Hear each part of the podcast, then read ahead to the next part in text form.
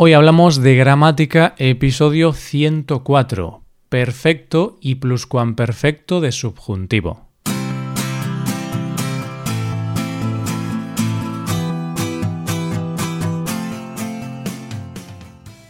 Bienvenido a Hoy Hablamos de Gramática, el podcast para aprender gramática del español cada semana. Ya lo sabes, publicamos nuestro podcast sobre gramática cada miércoles.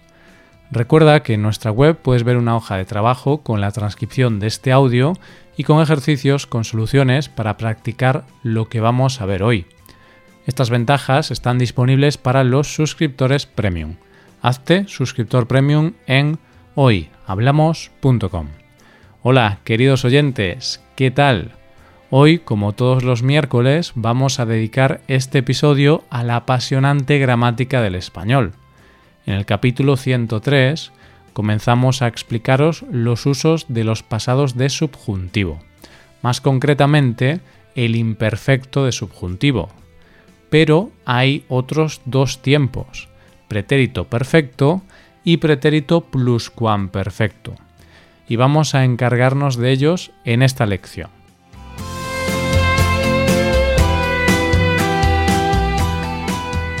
Como ya os recordamos el otro día, es importante tener claros los usos del presente subjuntivo, ya que los pasados siguen las mismas reglas.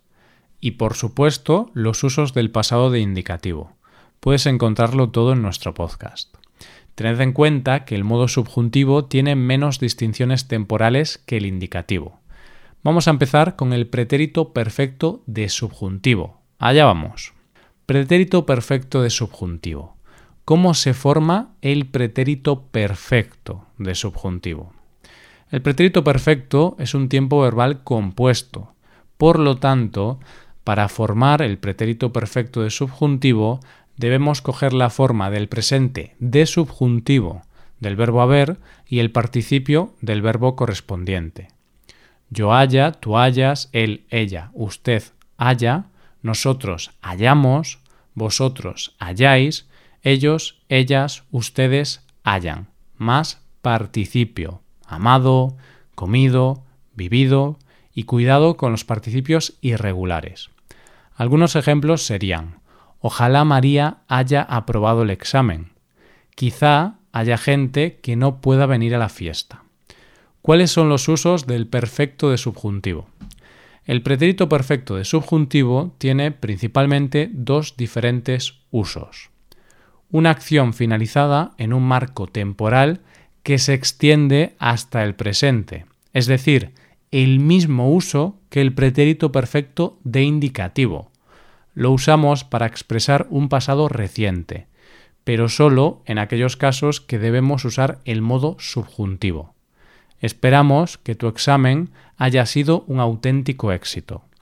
Me encanta que me hayas llamado varias veces esta semana.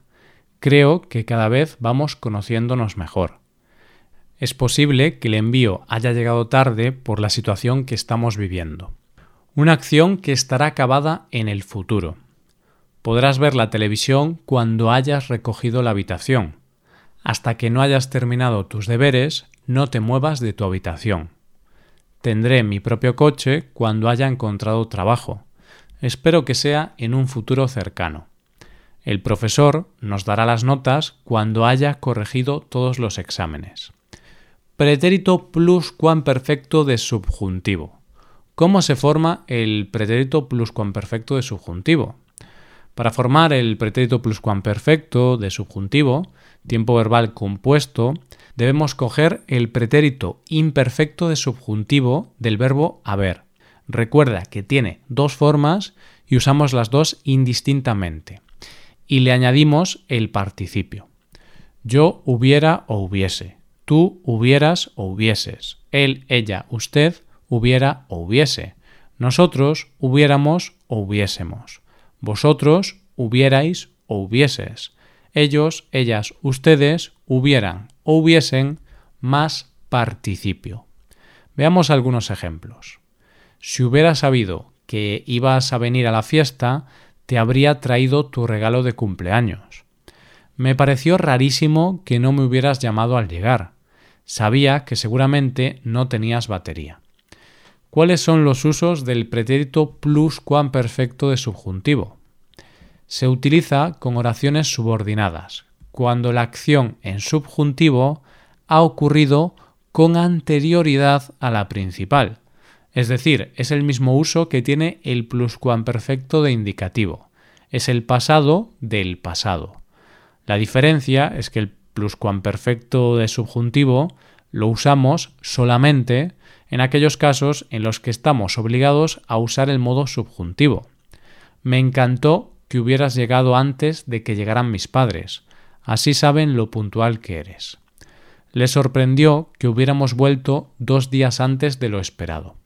Se utiliza para expresar una acción que podía haber tenido lugar en el pasado, pero que finalmente no sucedió. Me hubiera encantado visitar Brasil cuando estuve en Latinoamérica, pero no tuve tiempo suficiente. ¿Crees que hubiéramos visto estrellas fugaces si hubiéramos subido a la montaña? Hubiese sido mejor comprar la otra casa, pero no teníamos suficiente dinero para el depósito de la hipoteca. Se usa en las oraciones condicionales y reales, tipo 3. Estas oraciones usan el pretérito pluscuamperfecto de subjuntivo para expresar la condición, y la oración principal puede aparecer en condicional, condicional compuesto o pluscuamperfecto de subjuntivo. Si hubieras hecho tus deberes, ahora podrías salir. Condicional simple. La oración principal es presente y todavía podría cambiar. Si hubieras sabido que era tu cumpleaños, te habría traído una tarta. Condicional compuesto. No puede cambiar. Es en el pasado. Si hubiera podido ayudarte, lo hubiera hecho. Dos pluscuamperfectos de subjuntivo. No puede cambiar. Es en el pasado.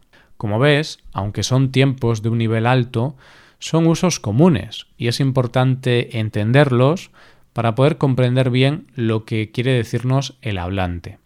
La mejor manera de aprenderlos es practicando. ¿Estás listo? Puedes practicar con los ejercicios que hay disponibles en nuestra web. Para poder acceder a los ejercicios y a la transcripción de este audio tienes que ser suscriptor premium.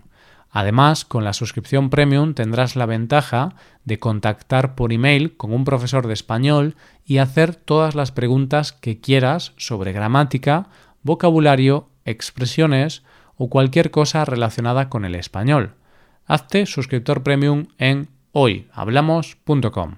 Esto es todo, nos vemos en el próximo episodio. Pasa un buen día, adiós.